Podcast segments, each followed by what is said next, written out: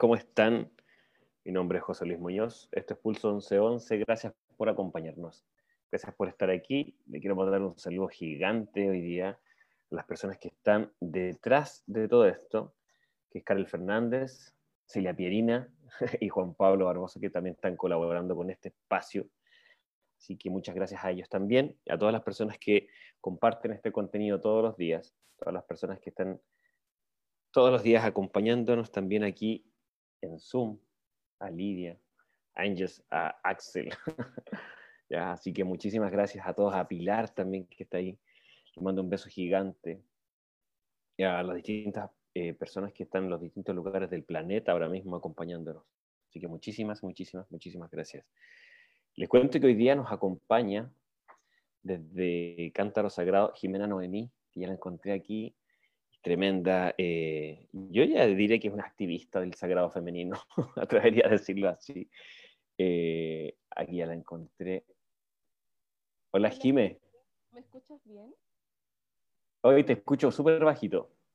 A ver, ahora. ¿Y ahora? Ahí mejor. ¿Mejor? Sí, con algunos Zoom me pasa que se escucha bajito, no sé por qué. Ay, no lo sé.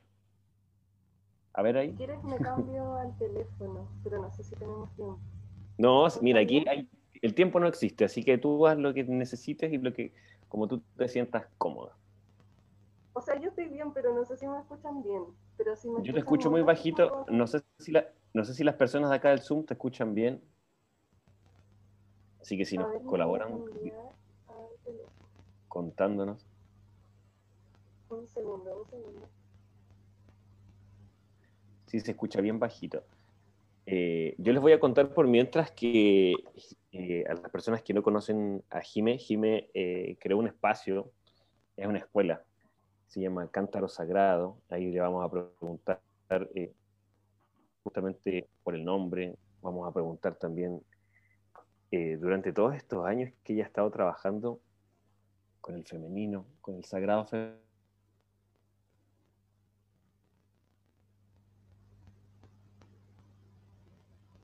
rutas de la vida. Yo creo que una de las cosas más importantes que está ocurriendo este, 2020 este justamente es que estamos, no sé si cuestionando lo que nos pasa, pero sí eh, replanteándonos profundamente qué es lo que ha sido nuestro, nuestro propio camino.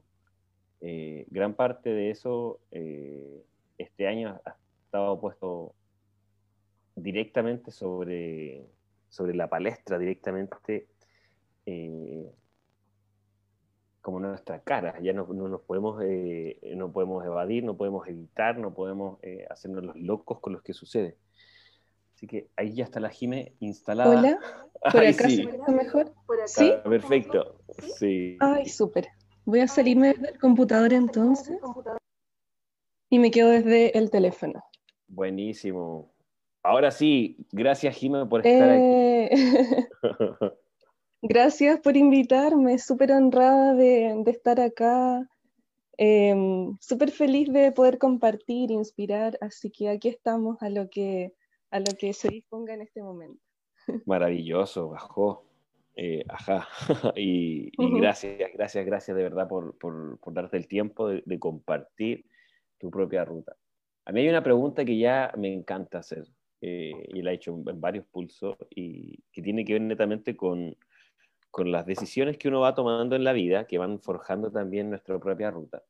Pero hay una parte que uno no decide tanto, unos dicen que sí, otros dicen que no, pero tiene que ver netamente con una, parte que es clave, que es la infancia. Me gustaría que nos contara, Jimmy, ¿cómo fue tu infancia?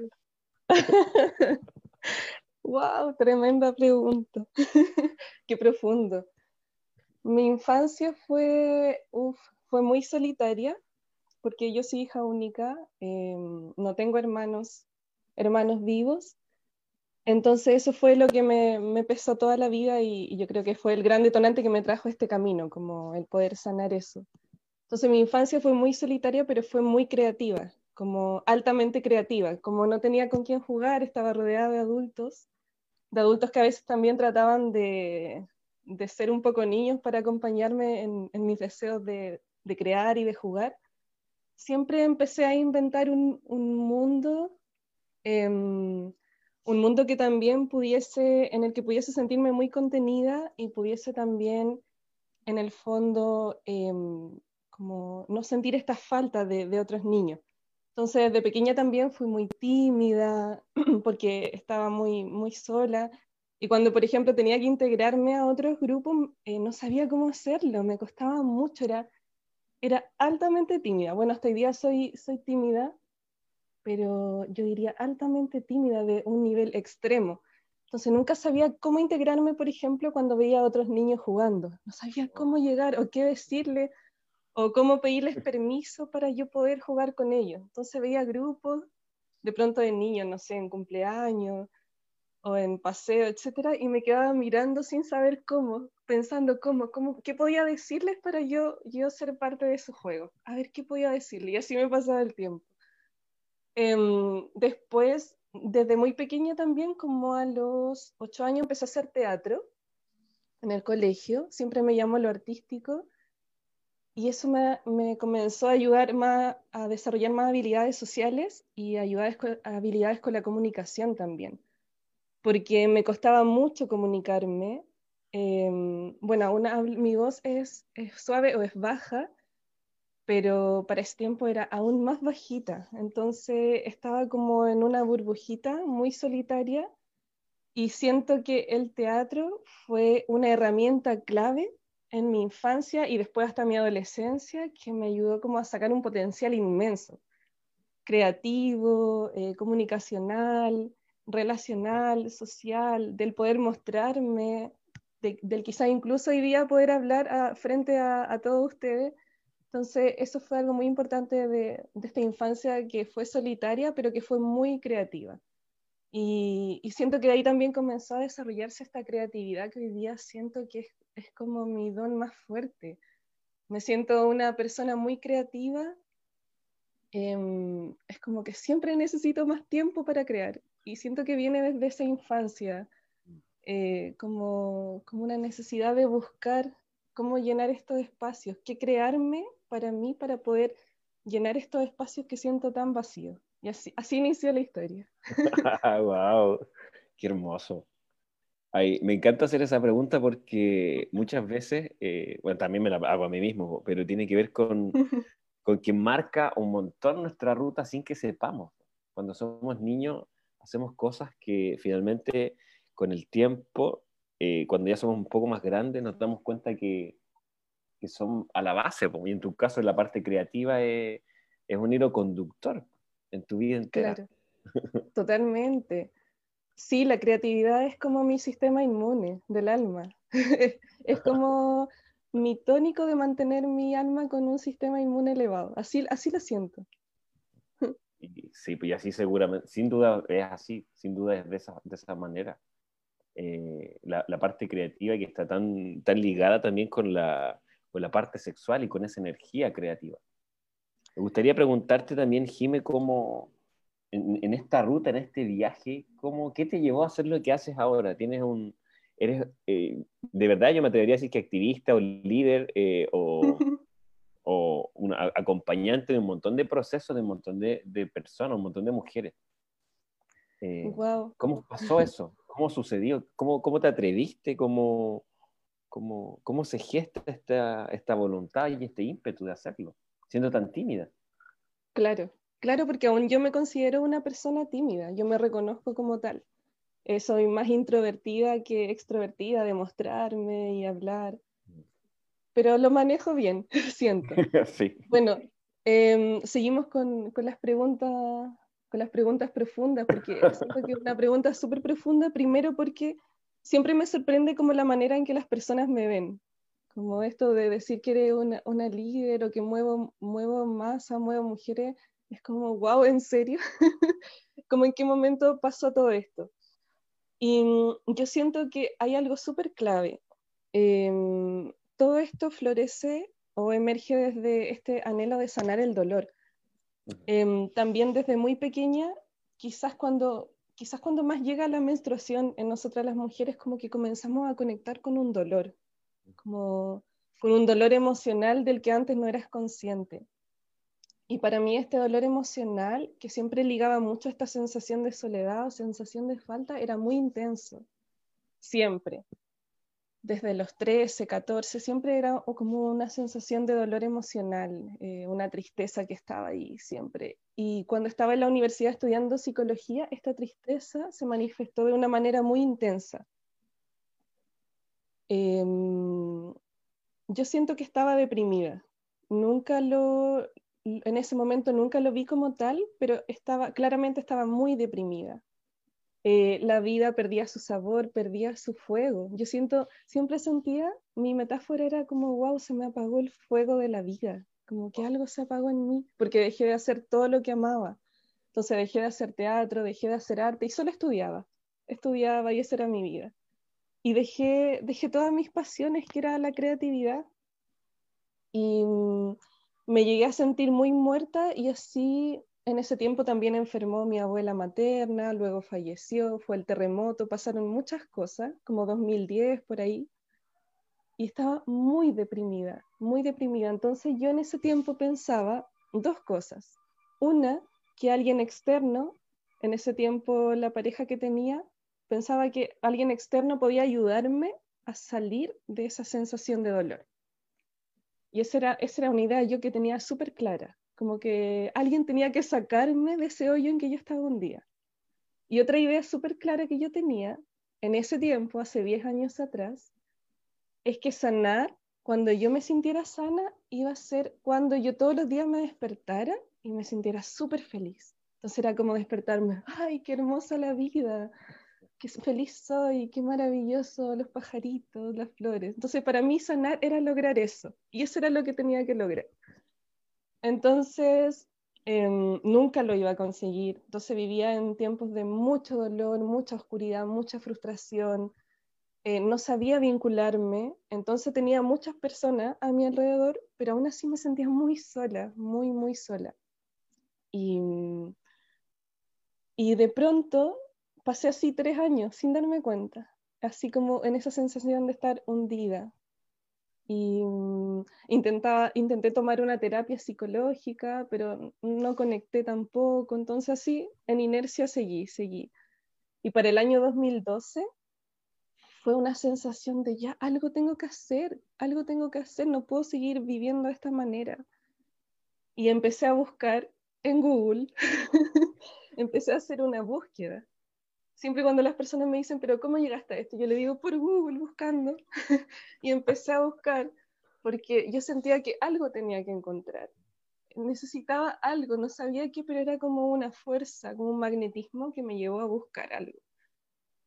Empecé a buscar en Google páginas de mujeres, blogs, empecé a leer a algunas psicólogas que me inspiraron también. Y llegué a una página de una pintora argentino-brasilera que se llama Juliaro, y ella tenía un dibujito pequeñito que salían cuatro mujeres pintadas en acuarela. Y ella decía que eran las cuatro fases de la mujer. Entonces, bajo el dibujo decía, no estás loca, eres cíclica. Y cuando leí eso fue, ¡wow! Qué hermoso lo que ella escribe. Y luego empecé a leer más cosas de ella. Vi que pintaba con sangre menstrual. Y yo dije, wow, pero ¿qué es esto? Todo esto. Y ahí me empecé como a maravillar. Sentí como es una pasión de nuevo. Una pasión que no sentía hace muchos años. Sentí como, como un fuego de nuevo. Como que algo se despertó y quise saber más del tema. Entonces la cosa es que con ese mensaje yo entendí que no estaba mal estar triste primero, no estaba mal a veces estar bien y a veces no estar bien. No estaba mal a veces sentirme fuerte y poderosa y a veces sentirme súper vulnerable y que alguien me va a hacer así y me va a destruir. Entonces comencé a entender cosas de, lo que me pasaba y lo que me sentía y luego también entendí, eh, bueno, indagando, hice como muchas lecturas, muchas autoras, como una investigación indagando también aprendí que mi forma como de procesar el mundo y de procesar la información es como una persona altamente sensible. Entonces, todo me dolía más, eh, por eso la alegría la experimentaba como con mucha, con mucha amplitud y así la tristeza también con mucha profundidad y el dolor también con mucha profundidad y me costaba mucho salir del dolor cuando entraba en él. Entonces comencé como a educarme emocionalmente y en el año 2013 em, tomé el entrenamiento en respiración ovárica, tal vez algunas personas han escuchado, y eso solo duró cinco días pero fueron cinco días que dieron vuelta a mi mundo para siempre. Y en esta respiración ovárica yo siento que una parte mía murió, yo morí, morí, yo vi, tuve una imagen que veía a la diosa Kali matándome. yo sentí que morí y una nueva Jimena nació y esa Jimena aún era, era muy, tal vez muy niña en ese tiempo, no, reconocía la fuerza, no reconocía dónde iba a llegar, pero poco a poco a través de los años se ha ido rearmando esta Jimena que ven hoy día. Y bueno, ese mismo 2013 yo comencé a hacer talleres para mujeres. El primer taller para mujeres que hice, que llegaron 25 mujeres y yo estaba muerta de miedo, fue en junio del 2013. y luego Karel, que está por ahí, me escribió y me dijo, hola, no te conozco, pero quiero que venga a hacer un taller a Santiago. y yo, wow, ¿en serio? Ok, voy a ir a Santiago a hacer un taller. Y ahí hice una página web. De pronto una noche estaba desvelada y me llegó el nombre Cántaro Sagrado, como que se me repetía, Cántaro Sagrado, Cántaro Sagrado. También lo googleé y no existía, así que lo, lo tomé para mí. Y bueno, en síntesis, Cántaro Sagrado nace como de toda esta historia, como de mi anhelo profundo de sanar mi dolor que fue un dolor muy profundo que experimenté como entre los años 2009, 2012.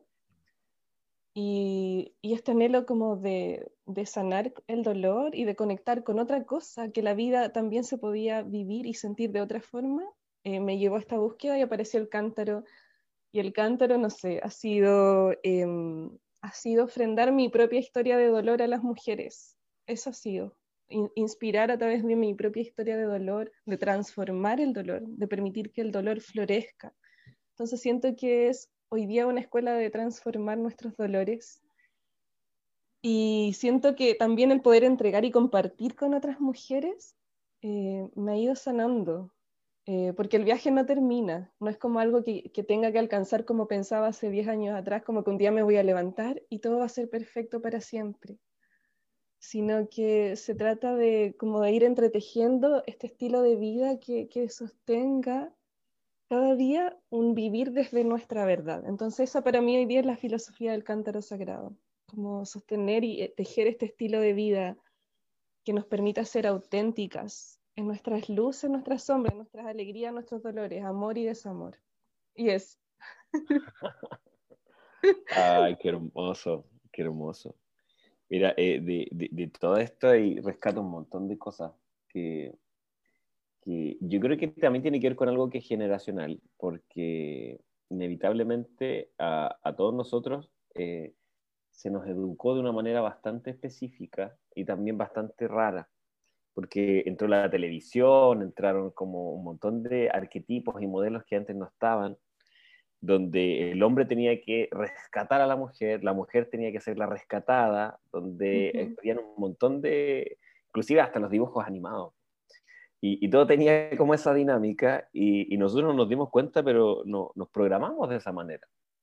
Y, es muy curioso, yo esto lo he conversado con varios amigos que, se, divorciaron, se separaron y, llegamos a la conclusión de que finalmente la mujer... Eh, y vuelvo a insistir que esto es generacional y es mi punto de vista, eh, se, logra empoderar ya en, los últimos años, es independiente, empieza a trabajar, empieza a generar su propio movimiento, y nosotros los hombres se nos preparó toda la vida para ser machos proveedores, siempre listos, y de repente nos encontramos con otra mujer diferente a la que nos programamos para eh, compartir una relación, y después como, como no hay match, no, e, e, es, difícil vincularse, es difícil relacionarse, porque es independiente, ya no necesita el, el, tipo de hombre para el cual me preparé, ya que tampoco no tiene ni, no tiene ni un sentido, como ese, ese rescatador de algo eh, insensible eh, o, muy práctico, por ejemplo.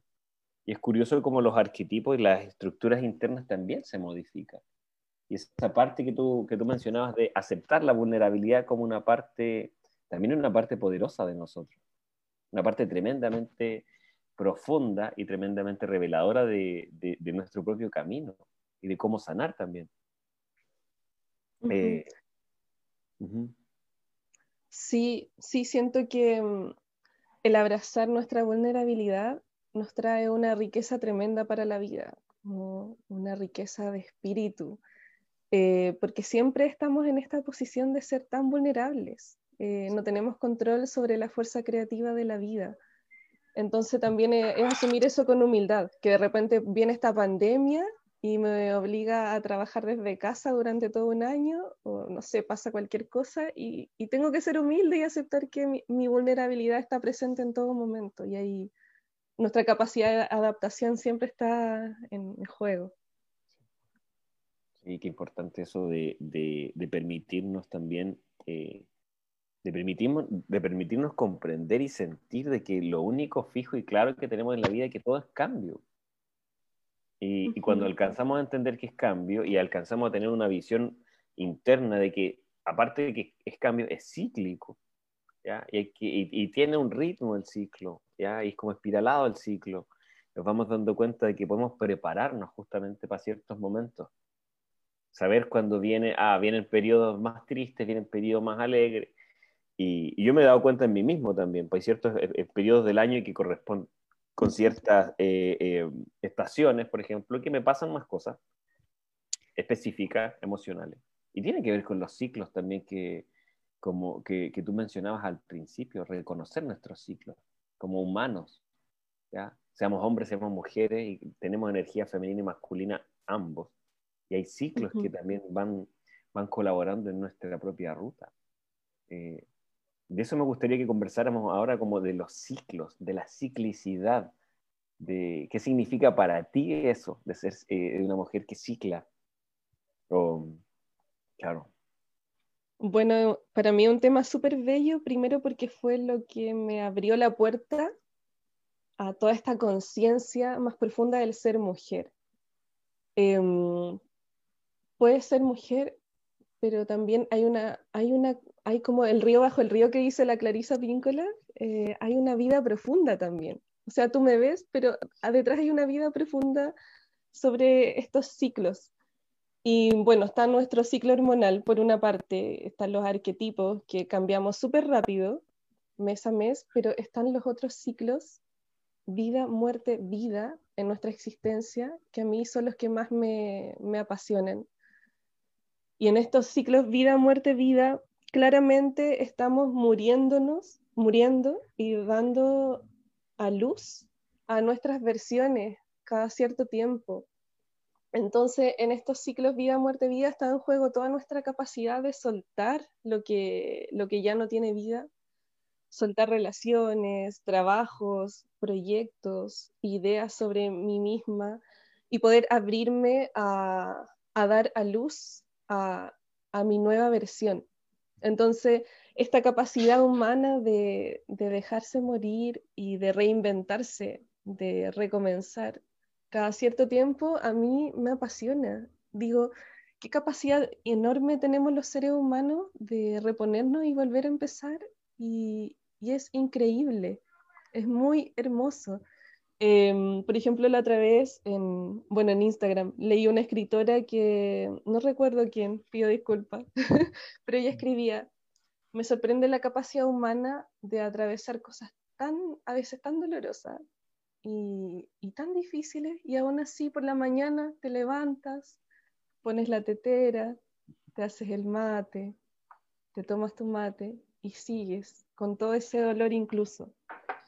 Entonces, el ser humano, el ser humano que para mí es algo tan fascinante, eh, la humanidad, eh, tiene una capacidad enorme de, de, morir muchas veces y aún así volver a vivir y volver a vivir y volver a vivir. Y cada una de las muertes, cada una de esas crisis, cada uno de esos dolores, como el que te compartí que viví entre 2009 y 2012, siento que nos desafían a emerger de nuevo, pero con una nueva fuerza. O sea, sí o sí vas a volver a la vida con una nueva fuerza, con algo nuevo. O sea, la crisis no es porque sí, el morirte, el haberte sentido muerto o muerta no es porque sí, sino que algo nuevo emerge. Y muchas de las personas que hoy día están ofrendando su historia o ofrendando su tiempo al camino de sanación de otras personas, acompañando, siento que prácticamente todos han vivido crisis muy potentes también, de mucho dolor. Entonces, esos ciclos de la vida y muerte, eh, siento que tenemos que reintegrarlos como parte de nosotros, dejar de temer a, este morir o dejar de temer a la crisis en sí, porque son difíciles, pero son un regalo, como este tiempo, este año. Ha sido difícil para todos o para la mayoría, pero es un regalo. De alguna manera nos va a traer algo. Algo, algo va a emerger, algo va a florecer. Claro, absolutamente. Hay, hay un, profundo eh, viaje ahí en el, en, el, observar que finalmente el, cambio es, es, algo que está siempre, querámoslo o no, ¿ya? va a estar con nosotros acompañándonos todo el tiempo. Y, la capacidad que tenemos como humanos es de qué tanto nos adaptamos a ese cambio, qué tanto lo aceptamos, qué tanto lo rechazamos, qué tanto lo negamos y o qué tanto nos dejamos fluir y qué tan flexibles somos con eso. Eh, porque, claro, y, y, hay a veces, eh, inclusive personas bien cercanas me dicen, claro, es súper simple decir, acepte el cambio, vive el cambio, que vive el cambio, ¿Y qué hago si no sé hacer otra cosa? O si siento que no sé hacer otra cosa. O, creo o siento que no sé sentir otra cosa. Cuando se terminan relaciones, cuando la vida toma otro giro. Y a veces son, son movimientos que uno no, no puede predecir. De repente estamos eh, por una ruta y al otro día ya estamos de, de, otra forma, o enfermos, o, o nos cambia la vida completamente. Y, no estamos preparados. No estamos preparados como para decir, hey, cambies en cualquier minuto y de cualquier forma. Eh, y a veces cuando llegan momentos como este que, que es histórico y, y, que es tremendamente profundo, porque nadie sabe nada. En rigor dicen que hay algo que más o menos por un lado, pero en rigor nadie sabe nada. En rigor nadie sabe de si se trata, si es verdad, si es mentira, eh, y están todas las, versiones de lo que está sucediendo ahí. Y cada cual puede tomar la que, la que quiera, o desde el miedo, o desde el amor, o desde la neutralidad, si, que, si es que quiere. Y, y, desde ahí me gustaría que nos, que nos contaras como, en realidad no es un consejo, pero sí una sugerencia como cómo poder observar esto sin tampoco romantizar el, volver romántico el tema del dolor, ¿ya? Como, porque a veces puede decir, ya, perfecto, acepto el cambio y el dolor en mi vida y voy, me voy en esa como de, volver algo romántico, algo que en realidad me, incomoda y duele. Claro, cuando romantizamos perdemos la lucidez en todo sentido, en relaciones, en, perdemos la lucidez de, la realidad, de este momento aquí y ahora. Entonces nos lleva a otro lugar, a una idealización. Mira, eso que tú me planteas, yo lo incorporé, siento mucho desde que comencé a estudiar constelaciones de Hellinger en 2017. Y Hellinger nos plantea el hecho de que la fuerza creativa de la vida es una fuerza sabia y todo lo moviliza sin que como seres humanos podamos controlarlo. Entonces, en ese sentido, él nos dice el, concordar con la fuerza creativa de la vida, ya que la vida tiene todo. La vida tiene lo bueno y tiene lo difícil. Tiene cosas de mucho amor y tiene cosas muy dolorosas. Entonces, es aceptar en el fondo la fuerza creativa de la vida que nos va llevando por rincones inimaginados. Simplemente eso. Y yo tengo que ir atravesando esos rincones inimaginados que a veces me llevan a situaciones buenas y que puedo atravesar bien, y a veces me llevan a situaciones muy difíciles. Y eso es parte de la experiencia humana. O sea, la experiencia humana está conectada a todos los matices. La experiencia humana está conectada al amor, al placer, a la creatividad, a la pasión y está conectada al dolor, al miedo, al rechazo, al abandono, em, al abuso, tantas cosas. Entonces, todo es parte de la experiencia humana y estamos en, esta, en este cuerpo, en esta máquina tan maravillosa que funciona tan bien para atravesar todos esos matices. O sea, jamás podemos solo pretender atravesar los matices del color lindo que me gustan, los que son más suaves, de color de rosa, ¿no? Sino que el estar en un cuerpo humano también me lleva a abrirme a la posibilidad de que yo también en algún momento de mi vida voy a tener que atravesar los otros matices que son difíciles y que me traen dolor. Sin embargo, algo que me gusta también que dice, bueno, que se ve desde las constelaciones y que dice Hellinger, es que lo difícil también es importante y tenemos que darle, darle un lugar porque nos permite crecer. Él dice también, como, no sé, las madres difíciles son las mejores porque son las que más nos permiten crecer. Lo mismo con la vida las vidas difíciles, la parte difícil de la vida es la parte que más nos permite crecer.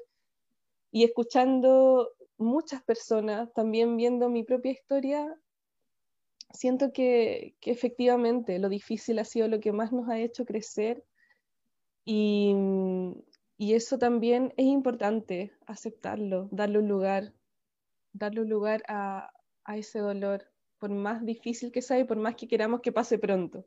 Entonces, simplemente eso, sin romantizar, sin idealizar, es, saber que es parte, forma parte. Y que también va a pasar. claro, todo pasa, todo pasa siempre, es tan importante saber eso, todo pasa, todo transcurre, y así son los ciclos en espiral. Wow. Eh, eh, es, bien, bien curioso e importante como como finalmente la, la, impresión que vamos teniendo nosotros de la realidad o de la vida es justamente son los puntos de vista que tenemos, la perspectiva que nos permitimos tener de lo que sea, de las relaciones, del dolor, del placer, del, de los cambios. De, justamente eso es lo que duele, como que se rompa una perspectiva. Y eso incluye un sentimiento, incluye un pensamiento, incluye una ruta cuando finalmente estoy experimentando algo y se rompe esa ruta, se rompe ese sentimiento, se rompe esa idea que yo tenía, genera un dolor enorme. Y después la visión que ya era, era o mediana o pequeña, tiende a expandirse. Generalmente cada vez que tenemos un dolor o un, trauma o algo muy complejo por lo que estamos eh, transitando, eh, y, si logramos eh, observarlo o, logramos poder sanarlo, la visión que nos queda de la vida es más amplia, es mayor. Podemos tener una perspectiva más amplia. Yo creo que cuando, cuando, decimos que, que, cualquier evento muy complejo nos ayuda a crecer, a veces cuesta, y lo digo desde mi propia ruta, y yo he sido un rebelde y un renegado todo toda la vida, y siempre me he revelado a todo, a, de todo de todo, de mi familia, del colegio, de la autoridad, de todo. Y, de a poco ha sido como calmar, calmar un poco ese ímpetu y decir, hey, ok, ¿qué estoy haciendo? ¿Cuál es, ¿Cuál es lo que estoy gestando con esto? ¿Qué es lo que estoy observando con esto? Y, y, me costó mucho en un punto como poder observar que el, aceptar nuevas perspectivas de, de, mi, de mi propia ruta. Y decir, en realidad, como si estoy teniendo este punto de vista y me duele y me incomoda, ¿por qué no lo cambio? Y eso de repente fue como, a mí me pasó, que fue pum, como un clic. Y, era, y era pequeño, era pequeño, tenía, no sé, como, fuera, no sé, como 14 años más o menos, 13 años, eh, en un momento muy, muy complejo eh, de mí. Fue como, y, y cambié la perspectiva y empecé a observar la vida de otra forma, solamente porque acepté poder tener otro punto de vista. Y eso a mí me ayudó mucho, eh, porque, porque eh, bien parecía la historia eh, que nos contabas tú de, de, ser tímido, bien, bien parecía la historia de ser como súper observador también. Eh, pero desde ahí es como, como yo siento que es muy nutritivo también poder compartir esas experiencias porque permiten poder justamente entregar otros puntos de vista y que las personas también puedan sentir que existe otra posibilidad de observar y experimentar su propia realidad, porque somos nosotros los que vamos, querámoslo o no, con la conciencia que tengamos, eh, vamos experimentando el viaje, somos nosotros los que vamos calificando el viaje y vamos eh, diciendo o sintiendo si es bueno, si es malo, si es lindo, si es feo, si es doloroso o si es placentero. Eh, y, desde ahí es como me gustaría que lleváramos la conversación justamente a esto de, de lo que se gesta ahora, de la importancia que está tomando, por ejemplo, lo femenino. ¿ya? Y es muy curioso que se diga lo femenino y eso ya es masculino, decir lo femenino. Pero esa, esa, parte de la vida que, que, tiene que ver con la receptividad, esa parte de la vida que tiene que ver con la sensibilidad, y lo pregunto eh, por, por, por, tu capacidad eh, tan amplia de sentir, y que a veces duele un montón. Pues duele mucho sentir mucho. Sí, claramente. sí, mira, em, lo femenino de la vida. Primero, eh, me gustaría compartir que este año precisamente es un año muy femenino. ¿En qué sentido? la vida o la fuerza creativa de la vida nos está invitando a, una, energía femenina aplicada en nosotros.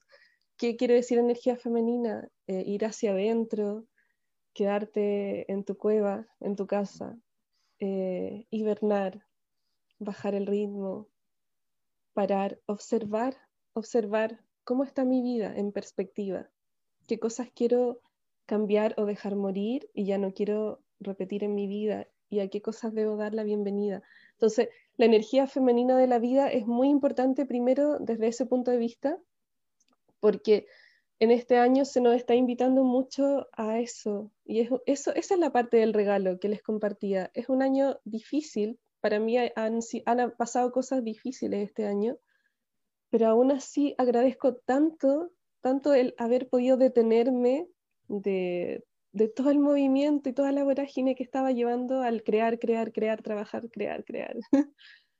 y agradezco tanto ahora em, poder detenerme y mirar en perspectiva como todo este panorama que tengo eh, conmigo, lo personal, con el cántaro sagrado y ver qué cosas debo dejar morir y qué cosas quiero sembrar y cultivar en el terreno de mi propia vida. Entonces eso es pura energía femenina es como la osa hibernando ahí en su caverna y preparándose para cuando tenga que salir de nuevo. Entonces esa parte de la, energía femenina hoy día eh, es una invitación y bueno, y cada quien verá si la toma o no la toma, pero está ahí la posibilidad. Y por otra parte, la energía femenina que tú planteas del sentir, el, poder vivir, habitar nuestras emociones es súper importante en ese sentido. Muchas veces como forma de protegernos nos vamos a la mente y nos protegemos de lo intelectual o nos protegemos con el hacer. Yo me descubrí en algunos momentos protegiéndome de mi sentir eh, con el hacer. Me refugiaba en el hacer, en el crear, en, en estar súper activa. Entonces, ahora que hay energía femenina a nivel colectivo, instalada a nivel social y en el planeta, eh, ya no nos podemos refugiar ni en el hacer ni en la mente, porque en algún momento cada uno de nosotros que estamos aquí, nos vamos a encontrar con ese, eso que está ahí pendiente dentro nuestro. Entonces, ese es un llamado de la energía femenina, a mirar hacia adentro, a, mirar, a ver qué me está pasando, qué me duele, eh, qué cosas aún qué cosas quizás pensé que tenía súper resuelta, pero resulta que hoy aún me duele cuando alguien me dice esto, o me duele aún cuando sucede esto. Eh, entonces, em, la energía femenina hoy nos lleva a mirar eso y yo siento que también es un buen momento, además de mirar y darte cuenta cómo está dentro de ti tus aguas emocionales, es también un buen tiempo para hacernos cargo de esas aguas emocionales si están turbias, porque he envenenado mis aguas con, sentimientos quizás que han traído venenos a mi alma, puedo limpiar mis aguas, puedo drenar, purificar, expresar, manifestar. Y esto lo podemos hacer de muchas formas también. Por ejemplo, a mí mi sistema de drenaje mayor es el movimiento del cuerpo con la danza y la escritura. Entonces a través de eso yo siento que también voy como moldeando mis aguas y voy también siendo consciente a ver qué está pasando dentro de mí, cuáles son mis miedos hoy día, eh, qué me hace sentir vulnerable, em, qué me duele tanto. Y esas cosas siento que son claves, claves de, de hacernos cargo para continuar el viaje. Tú dijiste algo súper bonito que es el viaje. Y yo sí veo la vida y el camino de sanación. O sea, sanar no es como una vacuna, como la vacuna del coronavirus, como que va a llegar un día una vacuna y me va a sanar de todo y voy a despertar súper feliz. Para mí sanar es un camino y siento que ese camino lo vamos entretejiendo con un estilo de vida. Entonces, sanar es como enraizar y habitar un estilo de vida que me permita ser auténtica o auténtico.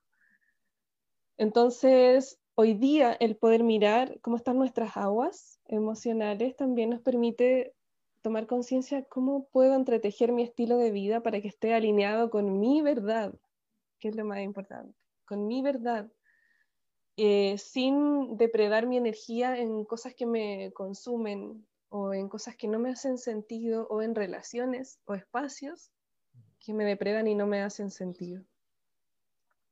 Entonces eso. Ocurre mucho justamente eso de de las posibilidades que hemos creado también nosotros los seres humanos como de no sentir. Eh, y aquí mismo lo está escribiendo justamente Axel, como de pastillas para no sentir, eh, tratamientos anticonceptivos para no menstruar, eh, y un montón de, de, formas como para, para evadir justamente una ruta que es, ya es inevitable, que es entrar en el sentir. Y, y también culturalmente se, se, movió muchísimo y se marcó muchísimo de una, una, estructura masculina y femenina donde al hombre se le prohíbe socialmente sentir y es marcadísimo, ya no llora, no sufre, no dice nada, se visten igual, mismo corte de pelo, misma posición física, misma estructura, y las mujeres que lloren, que hagan lo que quieran porque son mujeres y son débiles, porque sienten. Y eso me quedó a mí muy marcado de niño, como observando eso en el colegio, observando eso en la familia. Y, sí. y, es, bien, es, bien, es, bien, como fuerte empezar a observar esto de, de, que finalmente empieza a ser casi que un sistema de control de que los seres humanos no nos conectemos con lo que sentimos.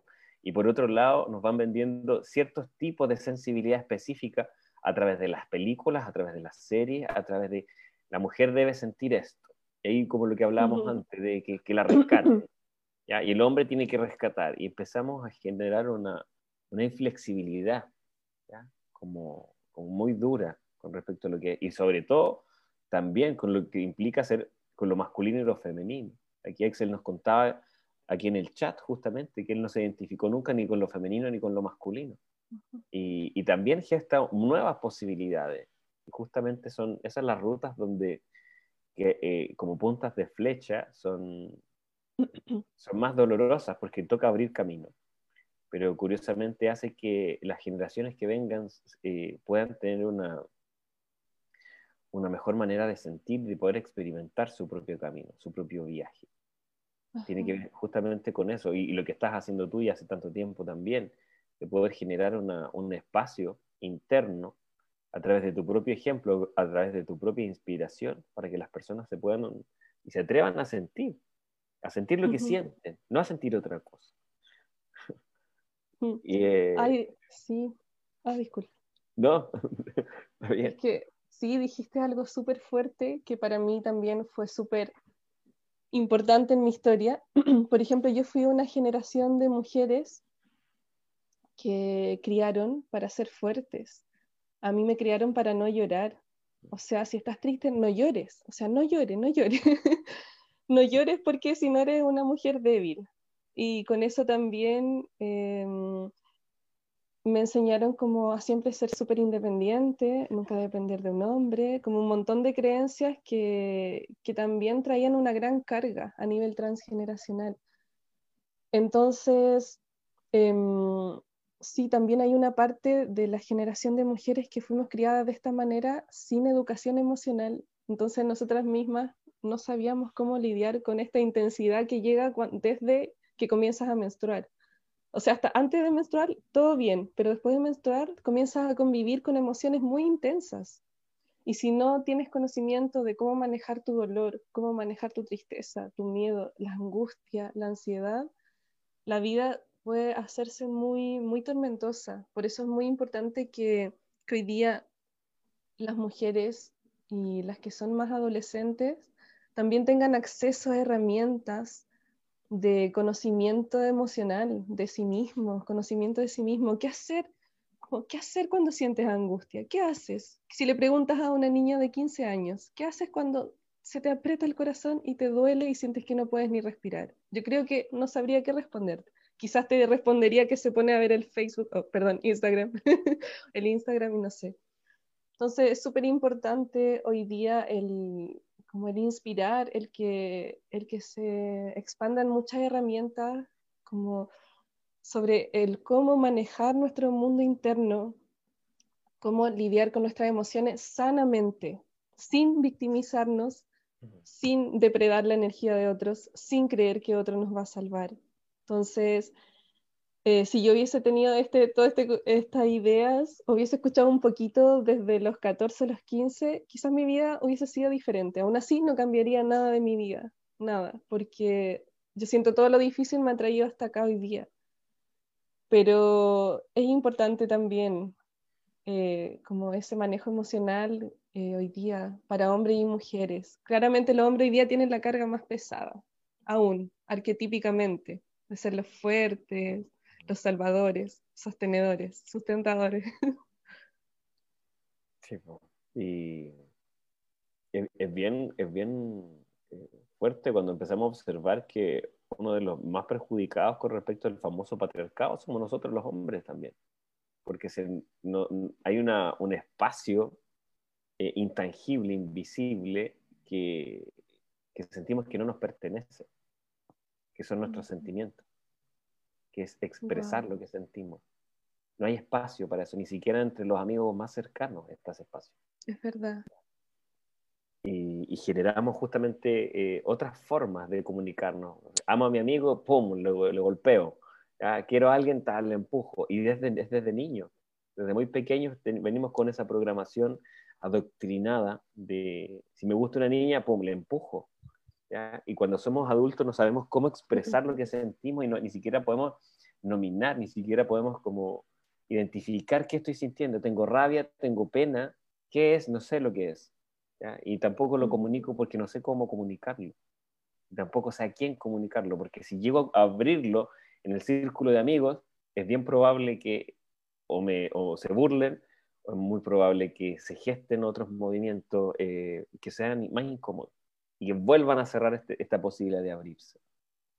Eh, por eso mismo también los índices de suicidio generalmente son hombres.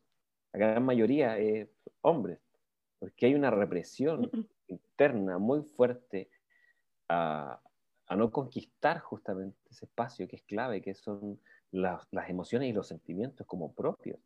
yo creo que lo que estás diciendo tú es clave y es sumamente importante porque el mundo interno es lo único real, lo único real que estamos experimentando. No podemos negar lo que estamos sintiendo, aunque lo, aunque lo hagamos, aunque lo intentemos. Si tengo pena y estoy todo el rato diciendo no voy a tener pena, no voy a llorar, estoy teniendo pena. Y la estoy negando y estoy teniendo la pena. Y es bien curioso cómo empezamos a disociarnos de eso, de lo que sentimos y tratamos de como controlar justamente algo que no podemos controlar.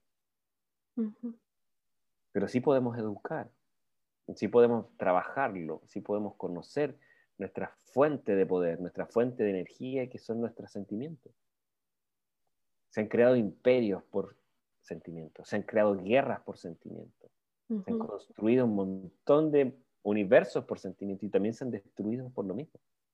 Y nosotros seguimos sintiendo y creyendo que esto tiene que ver con, con, o con dinero o con un montón de otras formas de energía, cuando la más importante es la que hemos estado eh, cerrándonos a experimentar, lo que es aceptar nuestros propios sentimientos y poder expresarlos o poder experimentar otros también.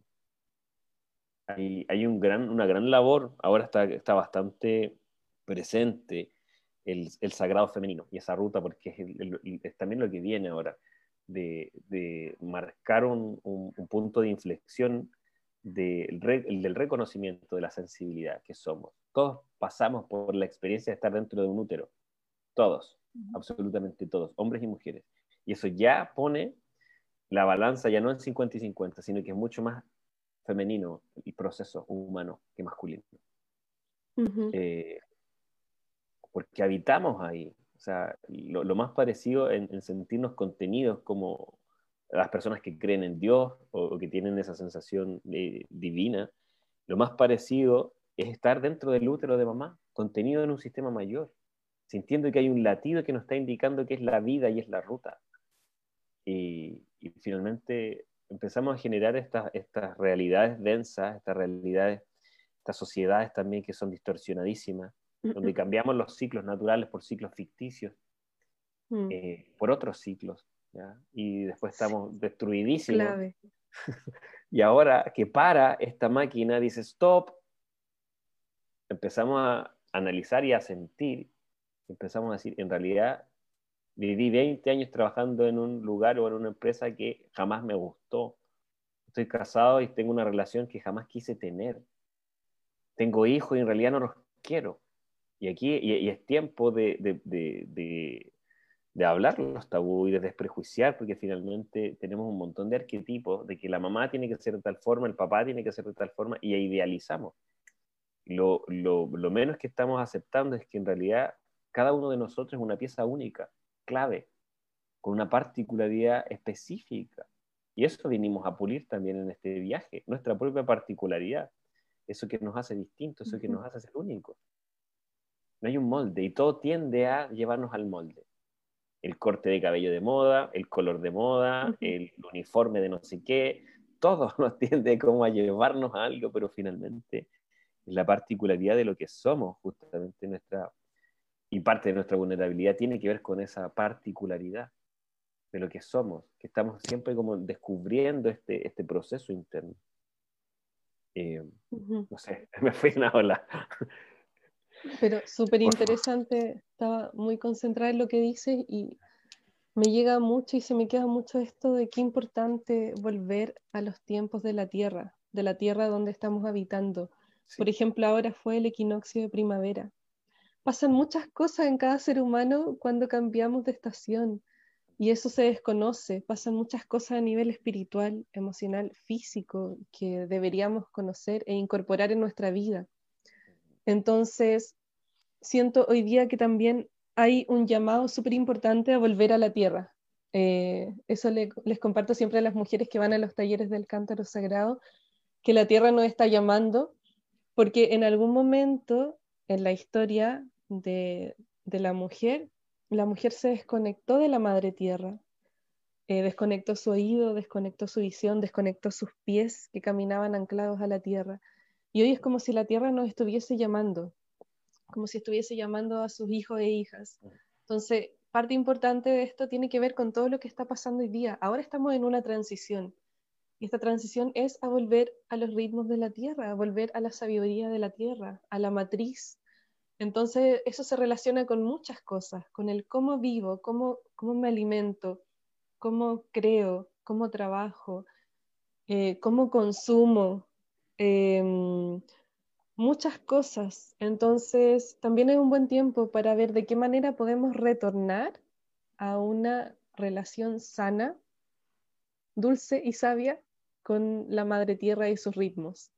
Y también reconocer cómo van eh, afectando y pasando a través de mí los cambios de ciclos de la Tierra. ¿Cómo, ¿Cómo pasa a través de mí el equinoccio de primavera? ¿Qué sucede después que transité todos estos meses de frío, oscuridad y de vida más interior? ¿Qué sucede después que llega la primavera y la vida comienza a florecer? Entonces pasan muchas cosas a nivel psicológico y espiritual que tenemos que también ir incorporando, aprendiendo en nuestra forma de vivir. es importante porque se nos olvidó que habitamos en un planeta que está vivo y creamos las ciudades como algo ajeno a la naturaleza, como que fuese otra cosa, estaba como la, la naturaleza y nosotros. Y nosotros, como no queremos vivir en la naturaleza, creamos ciudades, que es otra cosa. Donde hay algunos lugares donde no hay áreas verdes, donde no hay agua potable, donde son zonas de sacrificio, y oficialmente los gobiernos las llaman de esa forma, como zonas de sacrificio. Eh, se nos olvidó vivir, se nos olvidó cómo vivir. Estamos reaprendiendo a vivir. Y ahora estamos justamente en ese, en ese proceso que dices tú de, de esta pausa, eh, en, este, en este momento que es sagrado, porque en este espacio que estamos teniendo nos vamos a replantear nuestra próxima versión de nosotros mismos. Si seguimos en lo que estábamos, si queremos volver a lo que estábamos, queremos generar otra cosa, si queremos experimentar otras rutas.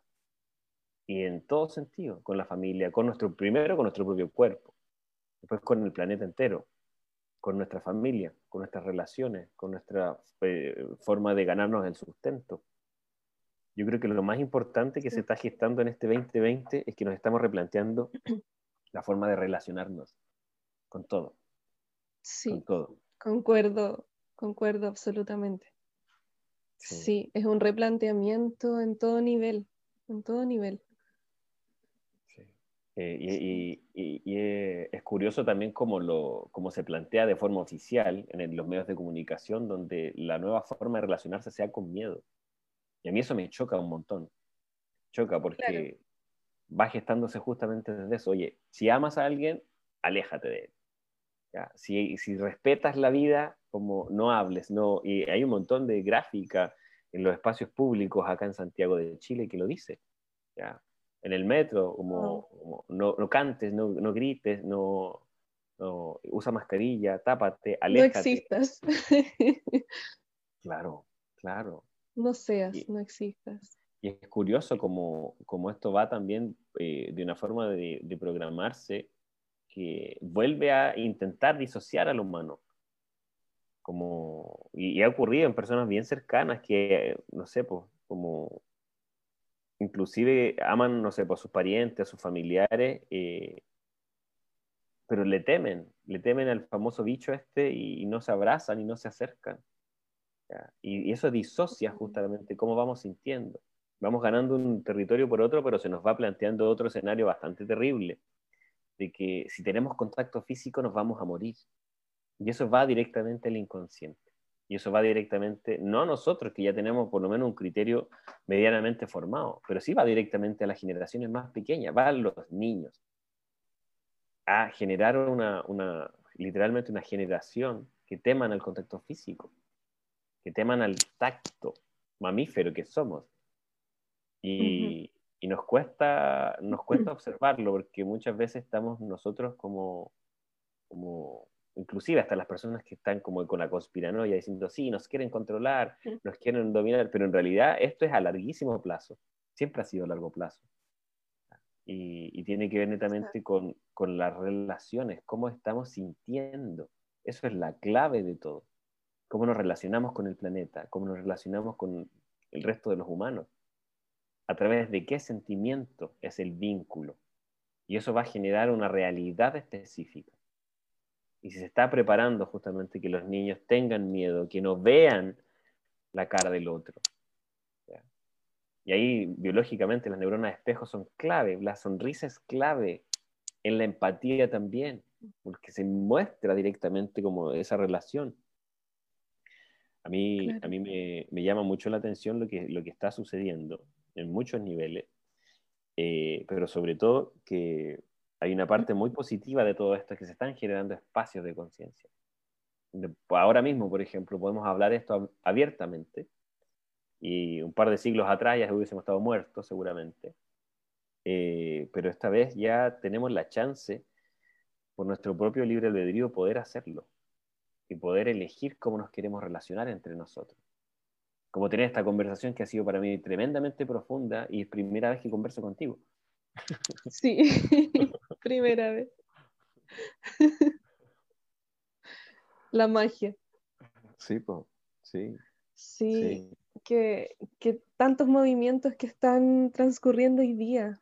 Eh, cuando te escucho se me viene esto de, de que de cierta forma también es como una depredación al ser humano, como quitarle su energía vital de alguna forma, esto de, encarcelarlo en su propio cuerpo, como que no se ve tu sonrisa, no te muevas, no te acerques, no existas, no seas, no eres nadie. Entonces, una depredación. Sin embargo, eh, me gustaría rescatar esto que, les compartí antes, como esta capacidad humana de emerger. Me, encanta esa palabra, emerger, emerger, porque mm, esto está siendo difícil y como dices claramente, va a ser a través de muchas generaciones el, el efecto, probablemente incluso de generaciones que aún no han nacido, que aún ni siquiera están en planificación.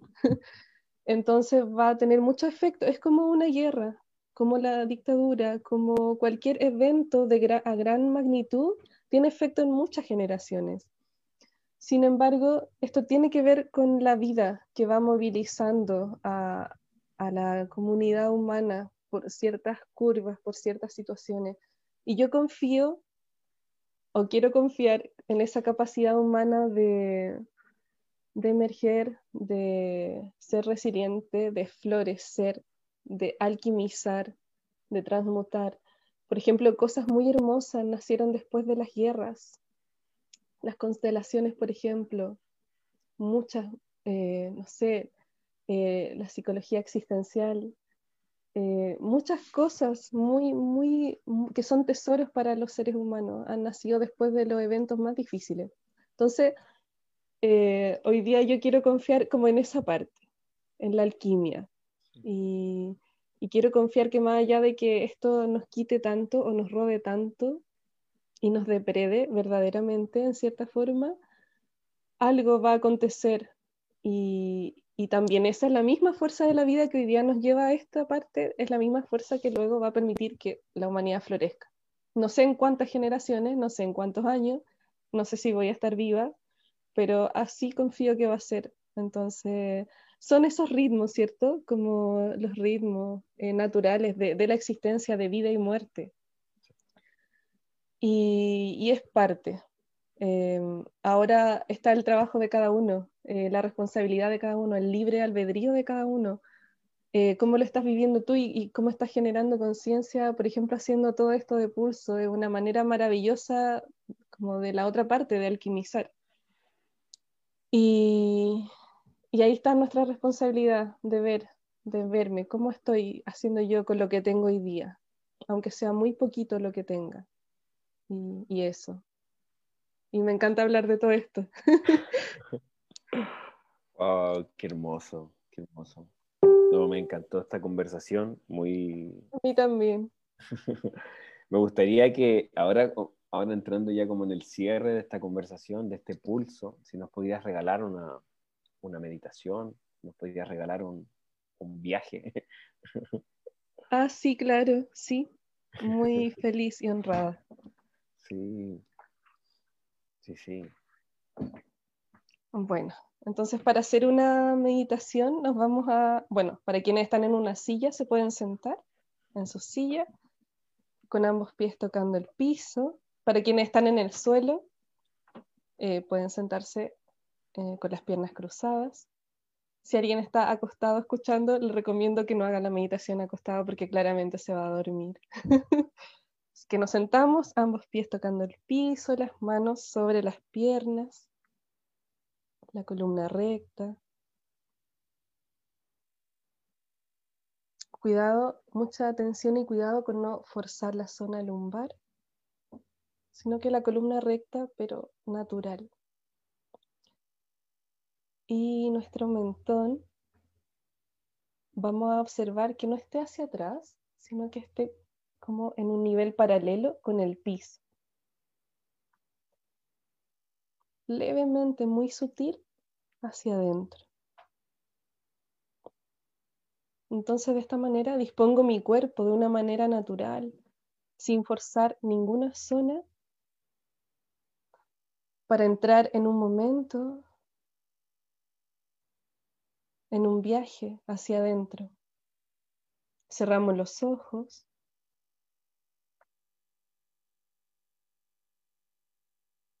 Y vamos a comenzar inhalando muy suave por la nariz. Y soy consciente que cuando inhalo a través de las partículas de oxígeno,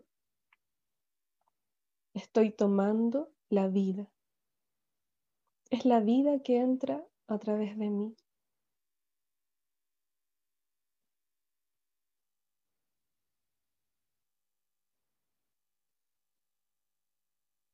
Y exhalo lentamente también a través de la nariz, de una manera muy natural.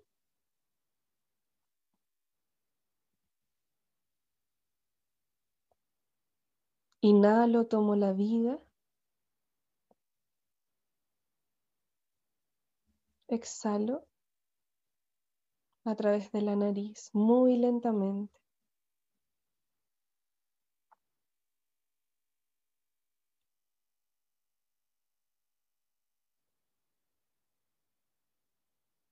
Entonces mantengo un ritmo de respiración que me resulte muy agradable.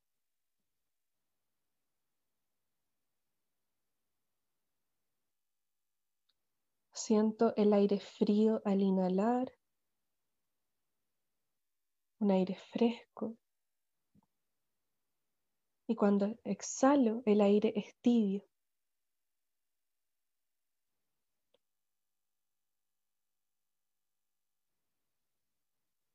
Y voy a mantener mi atención muy concentrada en esa forma de respirar. Frío al inhalar.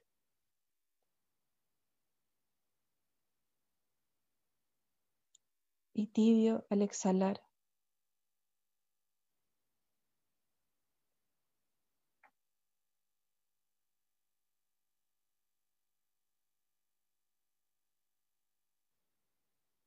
Y nuevamente soy consciente que cuando inhalo, la vida es la que está ingresando a mi cuerpo a través del oxígeno.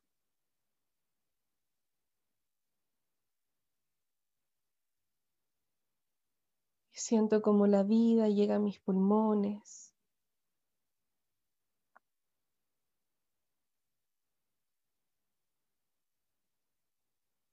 De mis pulmones la vida pasa a mi sangre.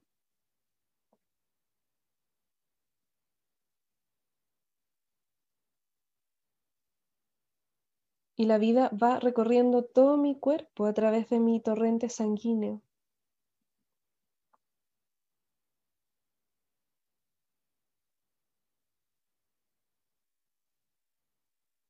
Cada parte, cada rincón, cada célula es bañada por la vida.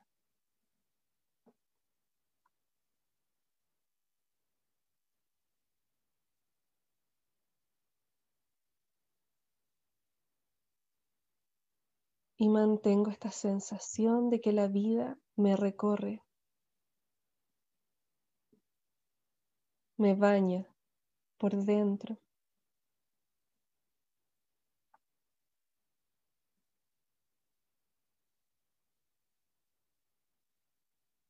Y con cada respiración siento que puedo ir más hacia adentro de mí.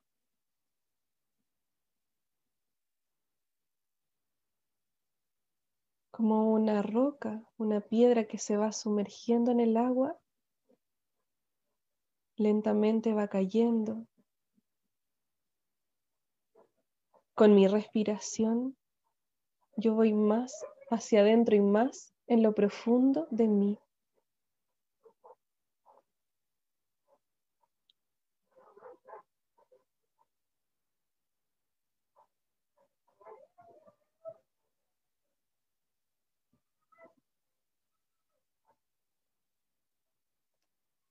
Y a medida que voy más hacia lo profundo, siento que me voy encontrando con diferentes capas que voy atravesando.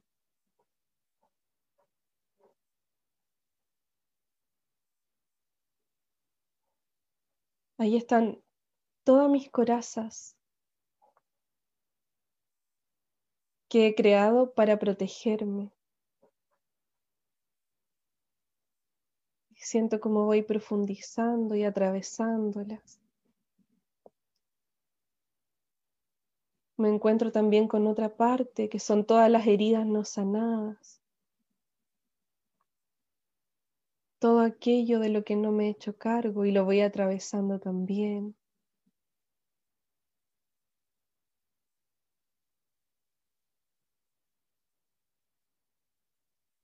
Hay otras capas que son todas aquellas formas en que siento que tengo que ser o comportarme o mostrarme al mundo.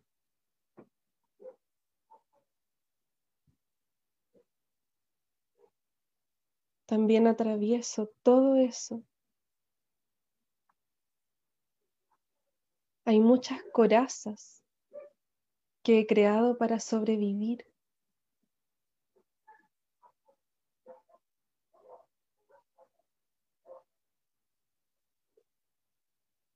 Muchas protecciones,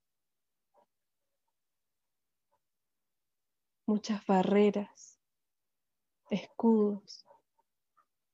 Y voy atravesando todo eso con mucha compasión de mi historia.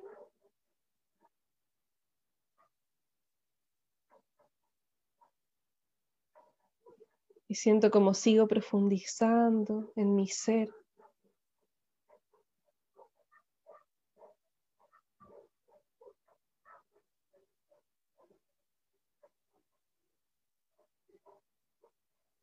Y abajo de todo eso está mi ser real.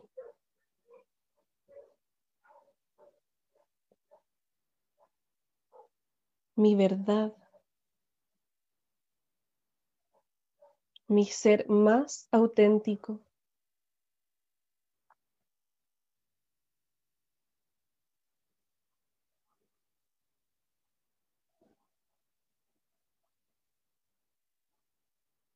¿Cuál es la verdad de mi alma hoy día?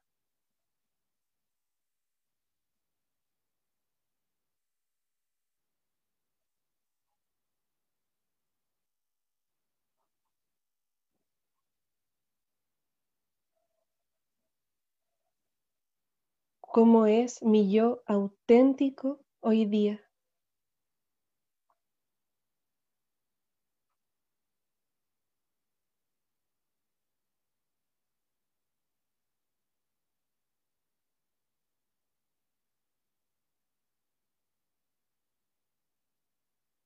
¿Qué es lo que verdaderamente anhela mi alma.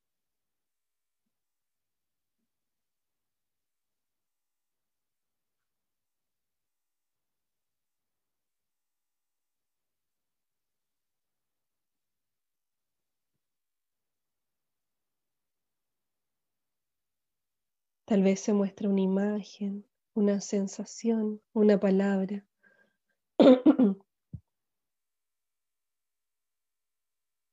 Permito que mi verdad se muestre de alguna forma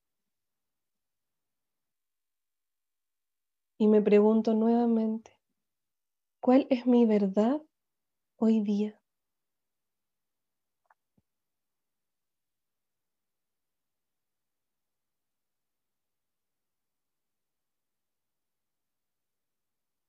¿Qué es lo que anhela mi alma hoy?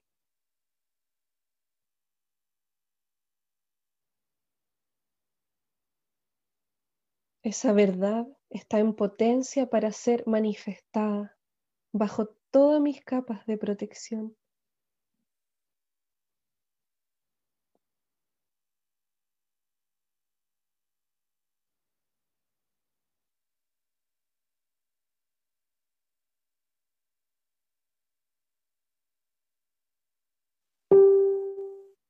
Una vez que reconozco esa verdad, voy retornando lentamente, nuevamente atravesando todas las capas que me protegen, las heridas, corazas, barreras de protección, caretas,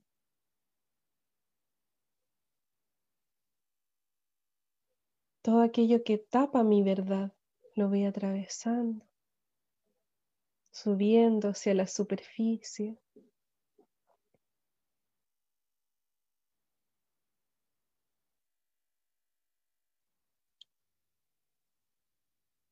Y nuevamente llevo mi atención a mi respiración.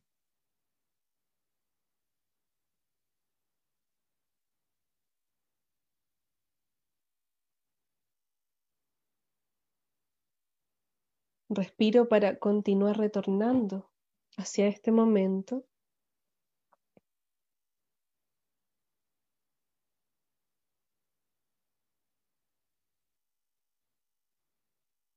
Estoy aquí y ahora.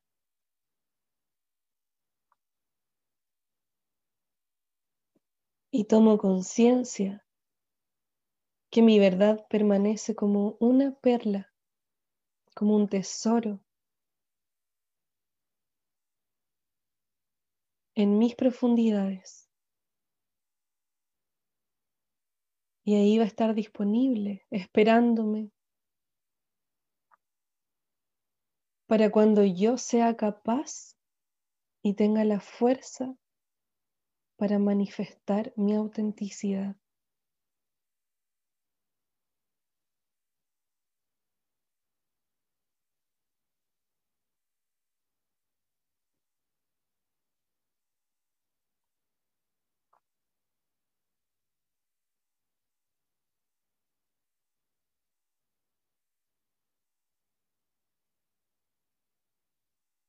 Siento el aire frío al inhalar.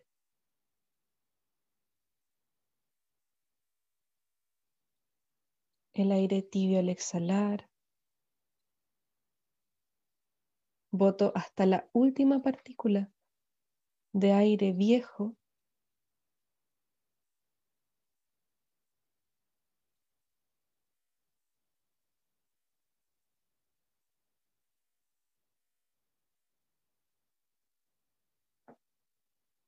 Tomo la vida nuevamente, la inhalación.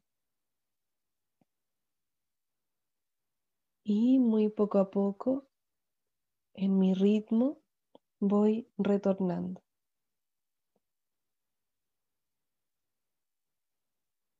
Cuando cada uno y cada una lo sienta, puede abrir sus ojos.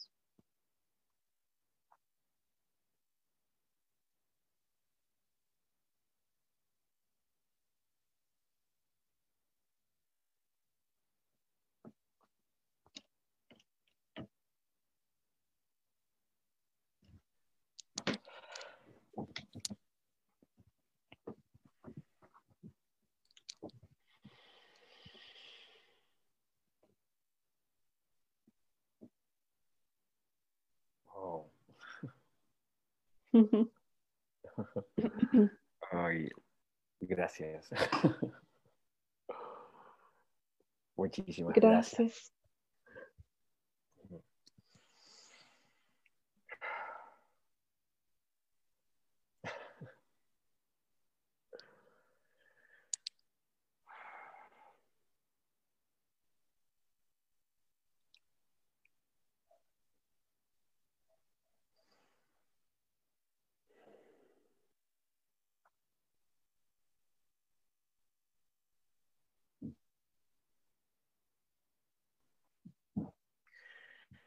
Wow.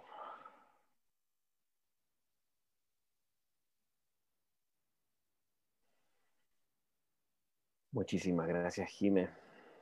Muchísimas gracias por este. Gracias a ti, a ustedes. te agradezco profundamente por haber compartido tu tiempo, tu espacio, tu, tu camino en, en este pulso y que sepas también que esta es tu casa, así que cuenta con ello también. Eh, ojalá tengamos muchísimos pulsos más juntos. que así eh, sea. Agradecerle a todas las personas que estuvieron aquí con nosotros en Zoom, a todas las personas que nos acompañaron también por Facebook. Les agradezco profundamente. Eh, a las personas que no conocen a la Jime, busquen en Instagram como Cántaro Sagrado. y en la página www.cantarosagrado.com también. Hay CL, CL, CL, perdón. Sí. Cantarosagrado.cl. ¿ya? Eh, aquí Pierina está eh, mandando las, las, redes sociales aquí en el chat y también van a quedar puestas. Gracias. Así que si les resonó este pulso, pueden compartirlo. Si los invitaron a pulso, pueden invitar a alguien más. Eh, gracias a ustedes, esto también está creciendo. Te agradezco profundamente, Jime, por, este pulso. un gustazo enorme, enorme, enorme. Muchísimas gracias y de verdad un honor haber compartido este espacio contigo, de verdad. Para mí también, súper honrada de, haber recibido esta invitación tan bonita. Eh, me encantó hablar contigo y fue una conversación súper expansiva. Gracias por todo, por cada palabra. Así que qué bueno, qué bueno encontrar este, este refugio. Muchísimas gracias. gracias. a todas las personas que estuvieron acá. Un abrazo gigante. Nos vemos hoy día a la noche en otro pulso. Que estén muy bien. Chau, chau. Chao.